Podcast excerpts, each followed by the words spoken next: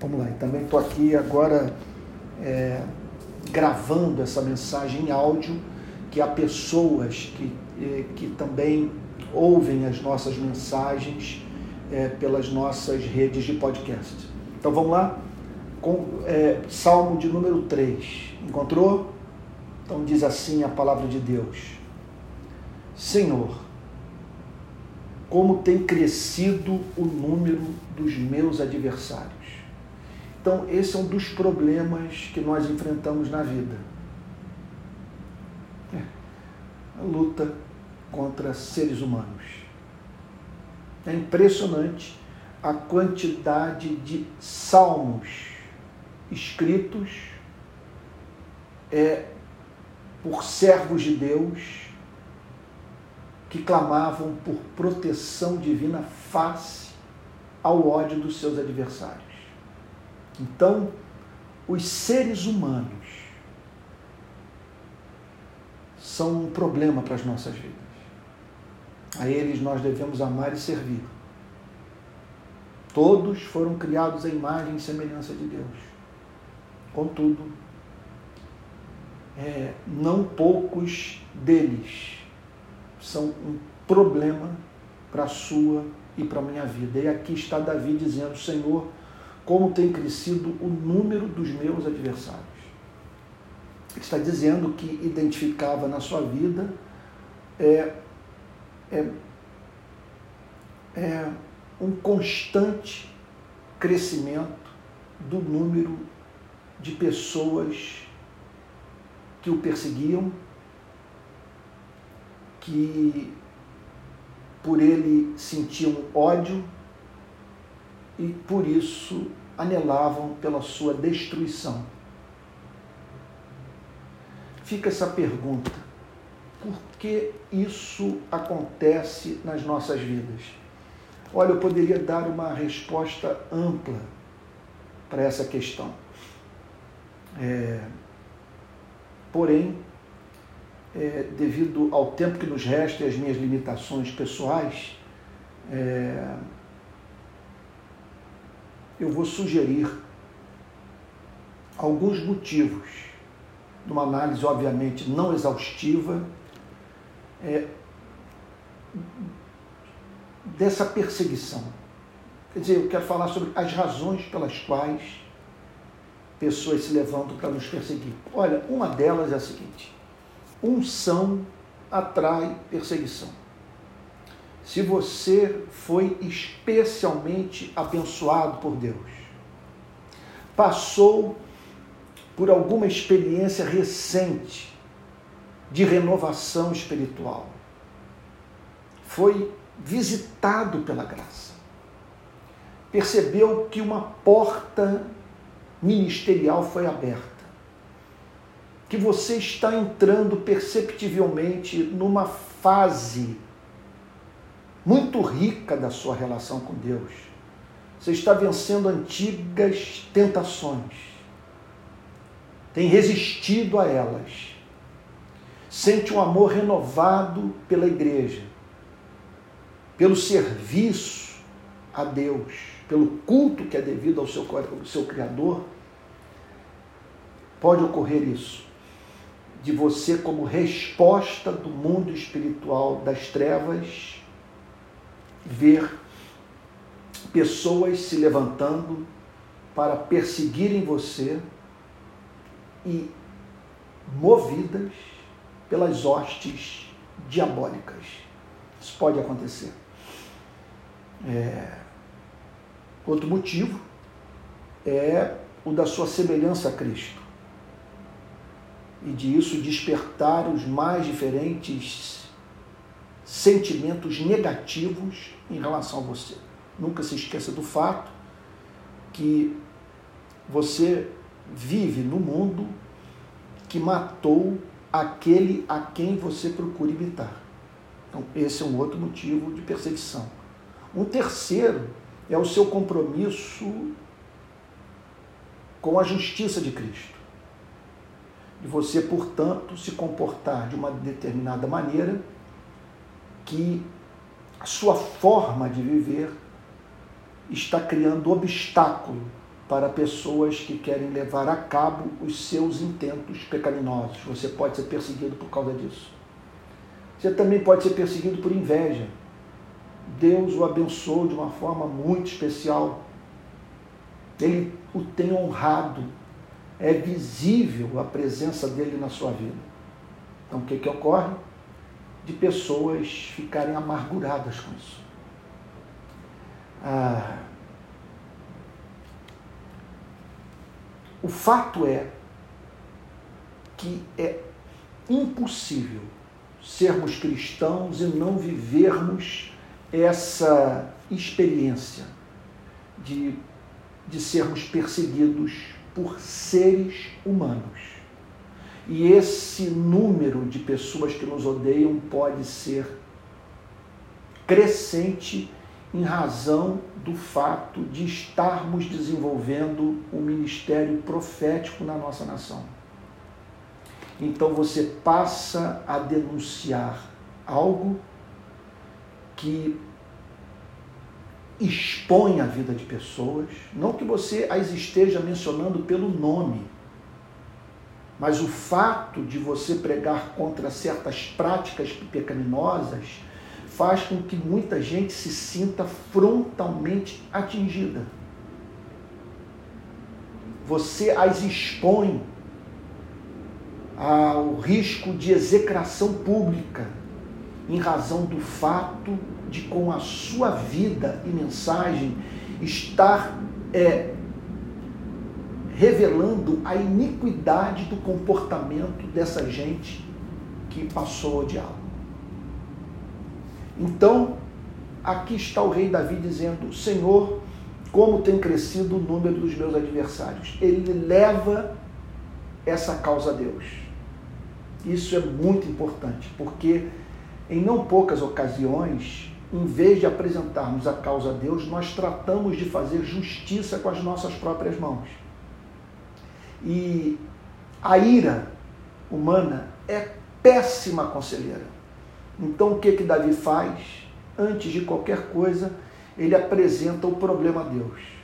Ele diz: Senhor, tu és testemunha do que eu estou vivendo. Pessoas estão se levantando contra o meu nome, estão falando em verdades ao meu respeito. Senhor, se hoje eu morresse, a interrupção da minha vida seria motivo de alegria para muita gente. E aí então Davi prossegue no Salmo 3, dizendo: São numerosos os que se levantam contra mim. Então tratava-se de adversários que intentavam contra a vida de Davi. Não é que essas pessoas sentiam ódio, inveja ou algum outro sentimento pecaminoso por Davi. Essas pessoas agiam com base nesses mesmos sentimentos. São numerosos que contra mim se levantam. Aquelas pessoas estavam se comportando de uma determinada maneira na sua relação com Davi. E, e esse comportamento era motivado por um ódio. E Davi olha para isso. É claro que a gente fica aflito. Eu, por exemplo, é, é, se eu fosse, se eu fosse assim ser franco com você, é, eu nunca fui objeto em toda a minha vida, no meu ministério, de tanto ódio. Nunca vi tanta gente me odiar, me tratar com desprezo, espalhar inverdades ao meu respeito. E eu confesso que tenho me sentido traído. Perdi amigos, pessoas que mudaram a sua relação comigo ou que deixaram mesmo de conviver comigo, que não querem aparecer ao meu lado em razão de não concordarem com aquilo que eu passei a denunciar a partir de 2018. Então, a minha única preocupação é com o fato de essas calúnias fecharem o coração de pessoas que poderiam ser abençoadas pelo meu ministério, caso continuassem a acreditar em mim. Eu penso que esses caluniadores terão que prestar contas diante de Deus por todas as pessoas que deixaram de ser abençoadas pela minha pregação. E é claro que isso não, não, não, não, tem relação apenas com a minha vida, mas com a vida de todos os demais servos de Deus. Que esses caluniadores, caluniadores terão que prestar contas de todas as pessoas que deixaram de ser abençoadas pela pregação de servos de Deus, que tiveram o seu bom nome é, manchado pelas calúnias desses adversários. Então, nessas horas, nós, servos de Deus, tratamos de fazer isso que o rei Davi fez. Senhor, como tem crescido o número dos meus adversários, são, são numerosos os que contra mim se levantam apresenta o problema a Deus. Diz: É isso, diz a Deus: Senhor, é isso que eu estou enfrentando. E pode acontecer desses servos de Deus fazerem essa oração pelo temor da sua utilidade pública ser prejudicada por esses adversários. Bom, Verso 2: São muitos os que dizem de mim, não há em Deus salvação para ele. Então, Davi está falando de pessoas religiosas que acreditavam em Deus e que declaravam, portanto, de que Deus não haveria de salvá-lo, que Deus o trataria com menosprezo, com indiferença, ou até mesmo o julgaria. Não há em Deus salvação para ele. Ele não adianta recorrer a Deus, porque a determinação dos adversários em destruir a sua vida é, sabe, não encontraria barreiras. Então, é, você está vivendo um momento como esse? Você está sentindo assim? É, pessoas tramando contra a sua vida dentro da igreja. Aquele com quem você sentava à mesa para dividir o pão levantou seu calcanhar contra você. Lhe deu um coice. Está você sentindo assim na sua família? Pessoas o perseguindo em razão é, da bênção de Deus em sua vida, ou da sua semelhança a Cristo, ou então perseguindo porque você cometeu algum erro e que, contudo, é, assim, é, não foi, quer dizer, um erro que levou pessoas a o tratarem é, com desmedida injustiça não se relacionando com você a partir da sua humanidade. E, e, e, e, muitas vezes ocorre isso, de pessoas se tornarem irremediavelmente contrárias a nós, apesar de termos reconhecido os nossos equívocos.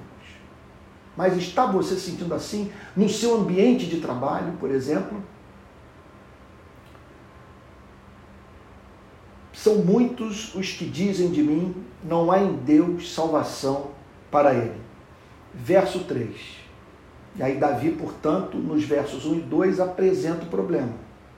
Ele apresenta a demanda: Senhor, eu estou sendo objeto de perseguição.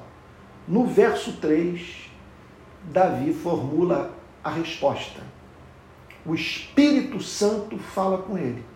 E como resposta a sua oração lhe apresenta algumas verdades profundamente consoladoras. Porém, tu, Senhor, esse porém é fundamental. É um fato que esses adversários são muitos em número crescente e que têm poder de destruição. Porém, tu, Senhor, és o meu escudo protetor. Isso é alguma coisa maravilhosa. O que ele está dizendo é o seguinte: é que, é que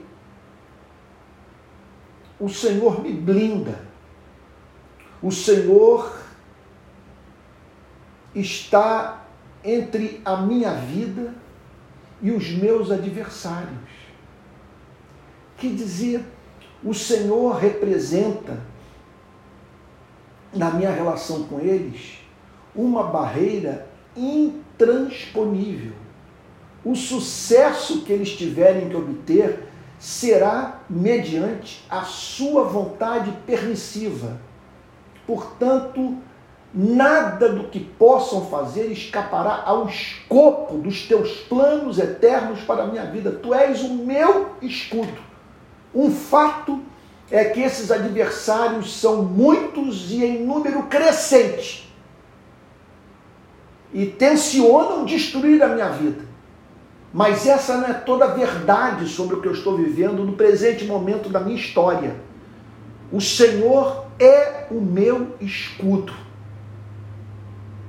E ele prossegue dizendo: Eis a minha glória, o que exalta a minha cabeça. Ele está dizendo que não apenas ele tinha proteção divina, mas que seria honrado por Deus na presença dos seus adversários. É algo extraordinário. É algo lindo, lindo. Ele está dizendo o seguinte: eu não vou ser envergonhado. Seja o que for que eles estejam atentando contra a minha vida, pode me causar até, numa extensão menor ou maior, algum prejuízo. Pode vir causar dano ao meu, ao, ao meu ministério, pode prejudicar a minha reputação, pode me causar prejuízo financeiro dificultar a minha relação com pessoas que eu amo. Contudo, uma coisa é certa: eu sempre serei honrado pelo meu Deus, Ele não permitirá que eu seja envergonhado, que essas pessoas encontrem motivo de fato em minha vida para me destruir. E, e, e nada do que possam intentar poderá impedir os planos de Deus de se realizarem na minha vida. Então é, o Davi diz, porém, tu, Senhor, és o meu escudo protetor, és a minha glória e o que exalta a minha cabeça. Então, aqueles homens estavam focados na missão de desconstruir a vida de Davi, de causar dano ao seu nome. E Davi diz: não há ninguém mais comprometido com a preservação da minha dignidade de vida não há ninguém mais interessado em me, em me honrar e decidido a não permitir que eu seja envergonhado do que o Deus Todo-Poderoso, que é meu escudo. Então Davi diz: é, Tu és a minha glória e o que exalta a minha cabeça. Verso 4: Com a minha voz clamo ao Senhor, eu tomo conhecimento das ações desses adversários. Posso mensurar o que eles fizeram contra a minha vida, mas tem um fato: com a minha voz, eu clamo a Deus. em meio às suas ameaças, calúnias, intentos malignos, eu oro. E o meu Deus, do seu santo monte, me ouve. Isso é lindo demais. E o meu Deus me ouve o meu Deus sabe o que eles tensionam fazer. E o meu Deus sabe do meu anelo por em tudo glorificar o seu santo nome. Então eu oro na certeza de que ele haverá de ouvir o meu clamor e do seu santo monte me responde. Do seu santo monte me responde, porque por ele ser santo, ele não pode permitir que esses adversários atuem na sua e na minha vida impunemente. Por ele ser santo, ele manterá firmemente o compromisso de honrar a você e a mim. E Davi prossegue dizendo: Eu me deito e pego no sono. É um mundo de gente tramando contra a minha vida. estão dizendo que eu enlouqueci, que eu perdi o juízo. Sabe que nem em Deus a salvação para minha vida, mas Senhor, quando eu penso no que tu representas para mim, na proteção que me ofereces, no fato de que o Senhor é Deus que do seu santo monte ouve a minha oração, eu deito e pego no sono. Eu não passo a noite revirando na cama, pensando no que essa gente está dizendo. Aliás, louvado seja o nome do Senhor, se você me permite dizer, eu posso testemunhar isso. De 2018 para cá, eu me tornei objeto de desprezo.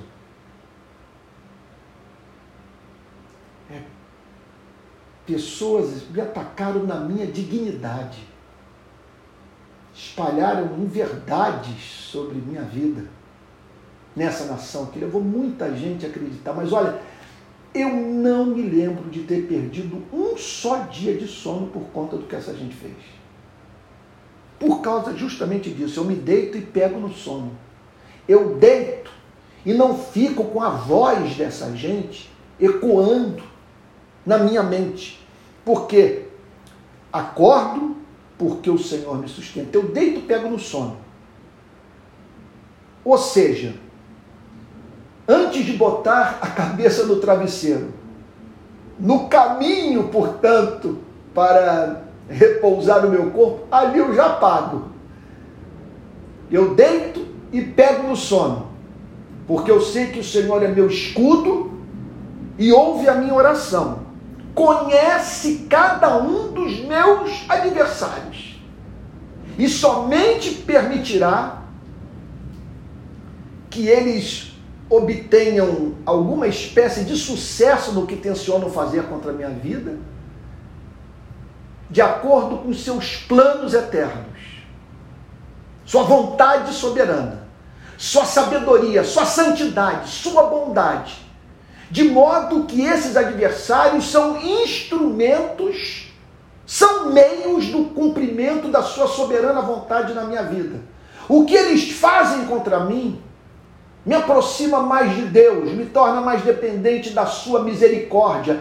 Eles fecham portas para que eu possa ter os meus olhos voltados para aquelas que o próprio Deus naquele exato momento em que portas estão sendo fechadas, está abrindo para a minha vida. Eles cumprem um propósito.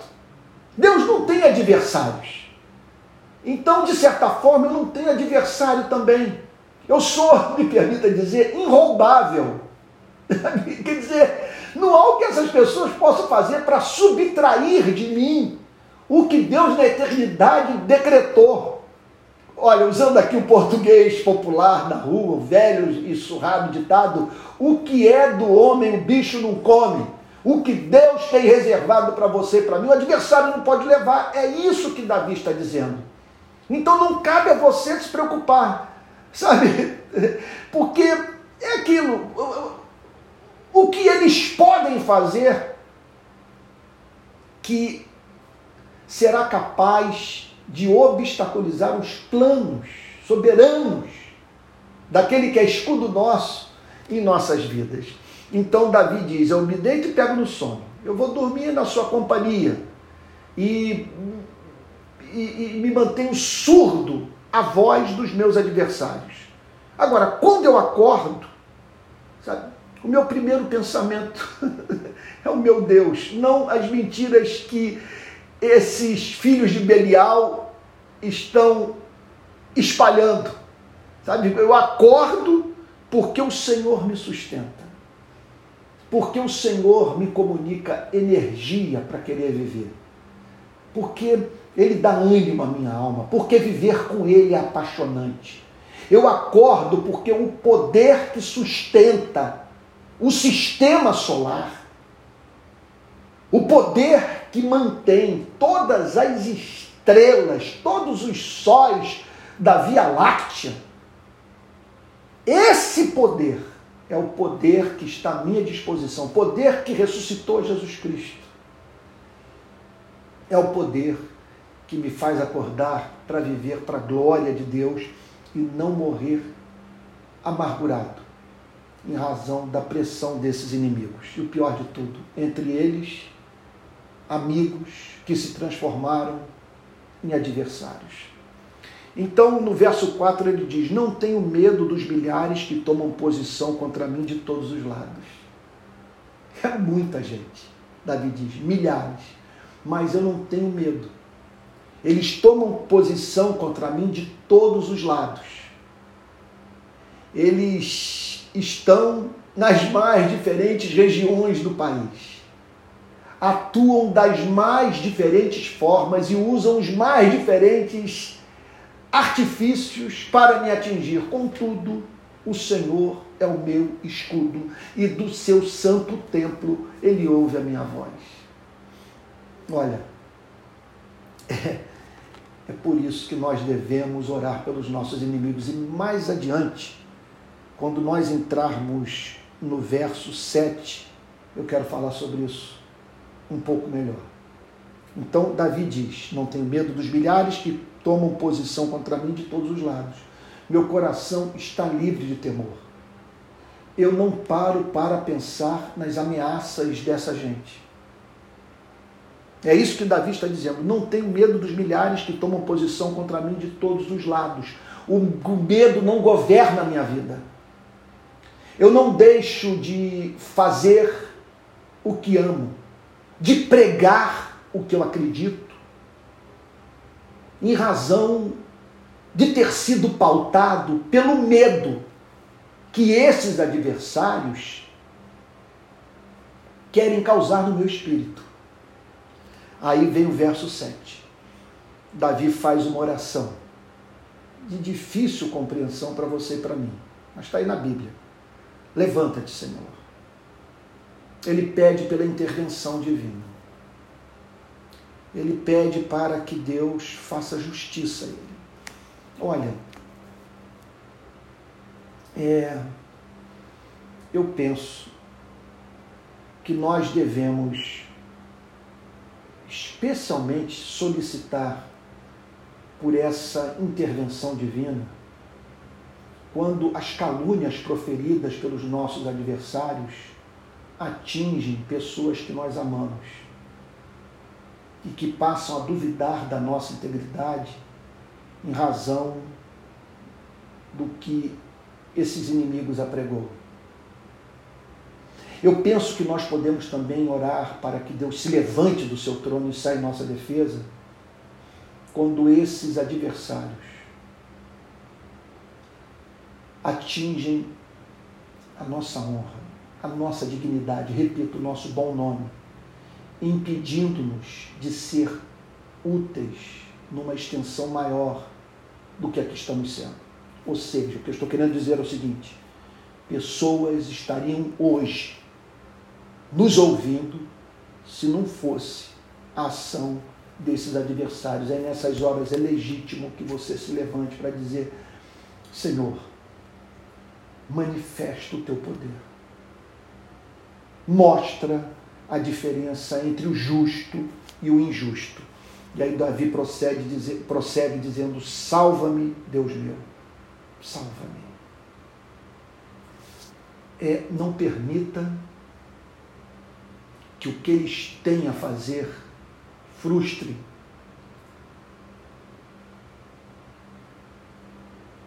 o que eu tenciono fazer para a glória do seu nome e que o Senhor me moveu a realizar.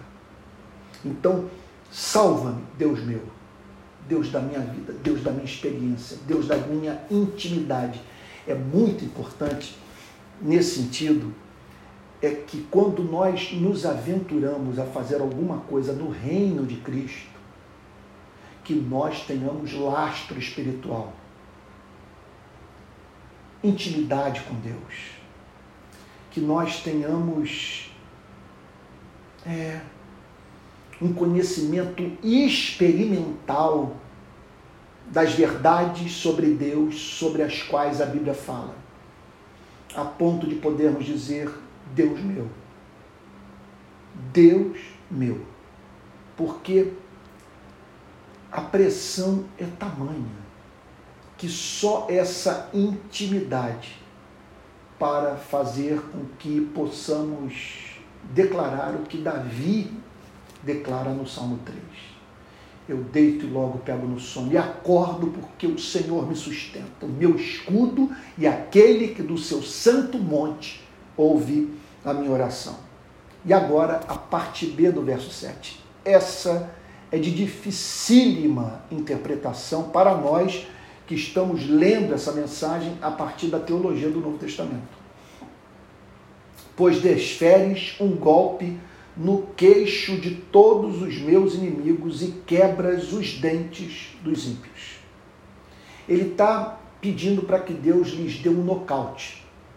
Davi era, era guerreiro, soldado, homem acostumado com a vida no fronte, no campo de batalha. Então ele conhecia essa experiência de uma pessoa levar um golpe no queixo que o desmonta e que muitas vezes de, de, de tão forte, bem dado, é, que é desferido o soco, a pessoa perde seus dentes. Então, essa é a cena. É um nocaute que pega a pessoa no queixo, que a desorienta e que é tão violento que destrói os seus dentes. Como que um homem que a Bíblia chama de servo segundo o coração de Deus pode fazer uma oração como essa? Algumas interpretações a ser feitas sobre uma passagem como essa. Em primeiro lugar, Davi identificou aqueles homens como inimigos de Deus. Eles eram inimigos dele por serem inimigos de Deus. Então, esse salmo imprecatório tem como objetivo pedir que Deus saia em defesa do seu santo nome e que os adversários empedernidos de Deus é, não levem adiante os seus, os seus intentos satânicos. Essa é uma interpretação. Uma outra interpretação é que Davi estava lidando com, pessoas, com filhos de Belial, com pessoas que estavam para além de toda e qualquer possibilidade de conversão. Davi então faz esse salmo imprecatório pedindo a aplicação da justiça de Deus para que essas pessoas não levassem adiante seus intentos malignos. Olha, é, a gente nessas horas tem o costume de romantizar e de, e de esperar dos servos de Deus que têm a sua humanidade revelada é, no Antigo Testamento um comportamento é, que está para além daquilo que o homem e a mulher são capazes de fazer. Porque você imagine um salmo como esse, sendo feito por um servo de Deus dentro de um campo de concentração nazista. Talvez ali você entendesse o porquê de uma oração feita nesses termos. Hoje, com toda a luz projetada pelo Novo Testamento sobre uma oração como essa, nós aprendemos que devemos orar pelos nossos adversários que se os nossos inimigos tiverem fome, nós devemos dar a eles o que comer. Se tiverem sede, nós devemos é, saciar a sua sede. Que nós devemos orar por eles. Interceder, porque se eles caírem nas mãos de Deus, se Deus os tratar com justiça, se Deus sair em nossa defesa, impedindo que eles prossigam nas suas tentativas de destruir as nossas vidas, eles vão levar um murro na cara. Que eles vão ter os seus dentes quebrados. porque ao homem que muitas vezes repreendido endurece a cerviz, será quebrantado de repente sem que haja cura. Então, de repente vem o juízo. E se você me permite dizer, é, eu não me recordo de ter feito na minha vida oração pedindo para Deus destruir a vida de alguém. A tentação vem, mas eu sempre, nessas horas que sou tentado a pedir justiça ou aplicação da justiça na vida dos meus adversários, eu penso nas vezes que eu compareço diante de Deus clamando pela não aplicação da sua justiça na minha vida. Agora, eu mentiria se dissesse que em alguns momentos eu não fui levado a fazer uma interpretação dos fatos da minha vida que me encheram de temor sobre o que eu estou falando, de pessoas que pecaram claramente contra mim e que foram objeto de um terrível juízo divino. Olha, eu sei que eu não sou secretário da Santíssima Trindade. E eu não estou querendo com isso declarar que eu estou absolutamente certo de que elas foram julgadas exclusivamente por terem pecado contra mim. Pode ser e que foram julgadas pelo conjunto da obra, vamos assim dizer. Mas uma coisa é certa: que Deus pode se levantar para julgar aqueles que nos perseguem. E que essas pessoas podem vir a passar por extrema agonia em razão de terem tocado na menina dos olhos do Senhor do universo. Então, nessas horas, nos cabe orar pelos nossos adversários e pedir a Deus que Ele conceda a eles oportunidade de arrependimento. Às vezes, quando eu penso no, na maldade que essas pessoas praticaram contra a minha vida, eu sou levado a dizer: Senhor, contudo, muito melhor do que o Senhor julgá-las e levá-las a pagarem pelo que fizeram, o que eu não gostaria que o Senhor fizesse na minha vida, que o Senhor pagasse pelo que eu fiz contra a vida de pessoas que eu magoei Senhor, mais belo, mais evangélico, mais congenial a sua natureza, é o Senhor levar essa pessoa à experiência do arrependimento. E nós nos reconciliarmos.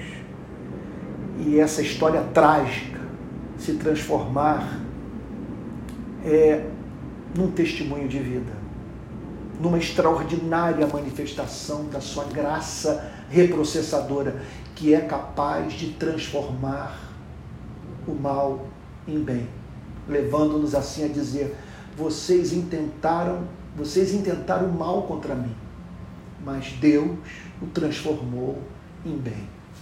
Então, é, levanta-te, Senhor, salva-me, Deus meu, pois desferes um golpe no queixo de todos os meus inimigos e quebra os dentes dos ímpios. Aqui está, portanto, salmo imprecatório, que pode ser interpretado dessas formas que eu mencionei e somada a elas uma, uma manifestação da humanidade de Davi. A sua humanidade.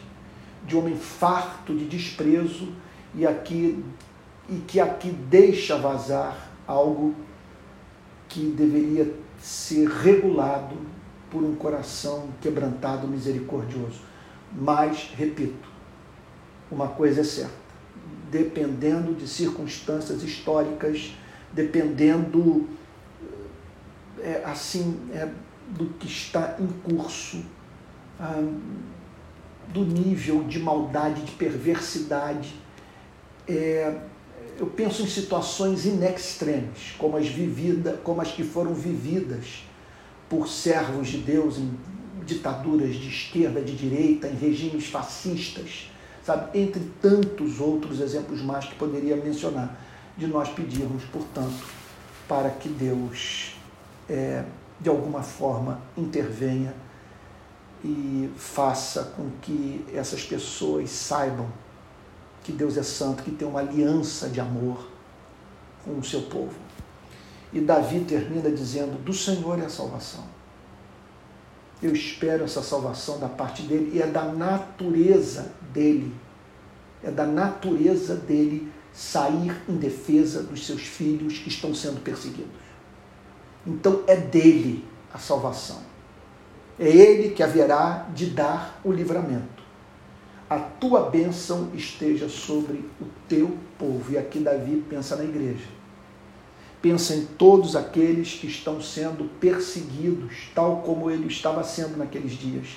Ao pedir essa bênção sobre o povo, ele estava talvez também pensando que os ataques desferidos contra a vida dele afetavam a vida da igreja, do povo que ele governava. E por isso esse salmo imprecatório.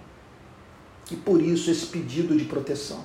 A causa de Deus estava sendo severamente prejudicada é, por esses adversários. Então a tua bênção esteja sobre o teu povo. Que o teu amor esteja sobre nós. Porque se a tua bênção estiver sobre nós, quem será contra nós? Meu irmão querido, minha irmã querida, pode ser que esse seja o problema que você está enfrentando nesse dia, no dia de hoje. É, você está sendo perseguido, objeto de calúnia, alvo de um, de um ódio patológico. Pessoas o estão atacando porque você recebeu uma unção nova. É, porque você entrou num novo momento da sua relação com Deus, porque uma porta se abriu, porque você está em vias de realizar algo de muito especial no reino de Cristo. Você pode estar sendo objeto de ódio é, por ser semelhante a Cristo, estar sendo objeto de perseguição por ter encarnado a justiça do reino de Cristo. Pessoas também podem invejá-lo pelos dons, pelos talentos que você recebeu, pelas respostas de Deus à sua oração. São muitos os motivos que podem levar seres humanos a nos perseguirem. O que eu tenho a dizer para você que sofrimentos iguais aos que você está enfrentando estão se cumprindo na vida de todos os nossos irmãos na fé. Não está acontecendo na sua vida nada, nada que não faça parte do cotidiano da vida dos servos de Deus. Que Deus lhe dê graça para que você se mantenha surdo para o que os adversários falam ou cego para o que os adversários escrevem e totalmente aberto para as grandes verdades que o Evangelho tem a declarar sobre a sua relação com aquele com quem você fez um pacto. Você é cristão, você é discípulo de Jesus, você é servo do Deus Altíssimo e por isso ele é o seu escudo, ele é a sua fortaleza. Você deita e logo pega no sono, ou pode pegar no sono, desde que sua cabeça esteja funcionando bem, de modo evangélico, e você acorda porque você é sustentado por esse Deus, por esse Deus que ouve a sua oração do seu santo monte. Vamos ter um momento de oração? Pai Santo, nós pedimos a Ti que, em nome do Senhor Jesus, o Senhor nessa noite ofereça livramento para a vida desses irmãos que são objeto de ódio humano, que estão sob os ataques das forças das trevas, que estão se utilizando de homens e mulheres para atingirem a vida de filhos e filhas do Senhor nosso Deus. Senhor, levanta-te, se escudo do seu povo, concede graça para que o seu povo possa dizer: Eu oro e o meu Deus me ouve do seu santo monte, e dele é a salvação. Faz assim, Senhor. Comunica paz à vida do teu povo, e em nome de Jesus, ajuda-nos a interceder pelos nossos adversários Pode ser que Davi tenha orado dessa forma por ter recebido uma revelação, que aqueles seus adversários eram casos sem solução. Uma outra possibilidade. Discernimento esse que nós não temos, Senhor. Nós não estamos em condição de saber quem pode e quem não pode se converter. Quem vai ou quem não vai se converter. Quem está para se arrepender e quem não se arrependerá jamais. Só pedimos uma coisa, Senhor. Que o Senhor preserve o nosso coração da amargura Pois, como alguém já disse, quando nós não perdoamos, colocamos o objeto da nossa mágoa atrás do cárcere, ou dentro do cárcere, atrás das grades, sendo que o carcereiro somos nós. Senhor querido, ajuda-nos também a ver tudo isso à luz da teologia da graça do Novo Testamento. Faz assim, em nome de Jesus. Amém. Irmãos queridos, estamos chegando ao final de mais um culto da rede de pequenas igrejas. É, eu quero dizer a você que nós temos encontros domingo, dois, estudo do Catecismo de Heidelberg às nove da manhã e à noite, ou à tarde, né, às seis horas, às 18 horas, é o nosso culto de adoração da rede de pequenas igrejas. E toda quarta-feira às 19 horas, essa série de pregações que eu estou intitulando de Herança dos Redimidos, que fala sobre as promessas de Deus para a vida dos que foram objeto dessa redenção que está em Cristo. Quero dizer que nós estamos nos organizando, vamos nos transformar em pessoa jurídica, vamos treinar os nossos líderes. Agora, para tudo isso, nós precisamos da sua ajuda. Se você puder dar a sua contribuição, está aí o nosso número de Pix provisório. Eu estou usando o meu número de Pix porque se eu não usar desse expediente, eu não consigo fazer aquelas coisas que dependem de dinheiro para ser feitas. Mas em breve nós teremos o nosso Pix da rede de pequenas igrejas. Então aí vai o número 864 759 167 49. E gostaria também de convidá-lo. Olha, depois eu vou botar esses números todos na, na, nos comentários, no corpo dessa mensagem é, que vai ser salva no meu canal de YouTube. Agora, eu quero também estimulá-la a fazer parte da escola de discípulos.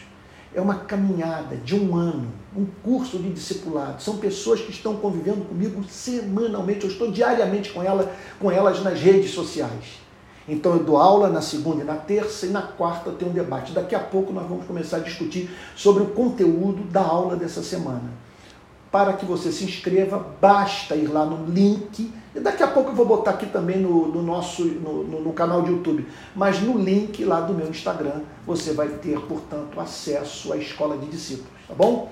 É isso. Vamos encerrar agora. Espero que Deus tenha abençoado a sua vida com essa exposição tão simples do Salmo 3. Tá bom? Vamos lá receber a benção apostólica. Que a graça do nosso Senhor e Salvador Jesus Cristo, o amor de Deus o Pai e a comunhão do Espírito Santo sejam com cada um de vocês desde agora e para todos sempre. Amém. Uma boa noite, que Deus o guarde e até domingo.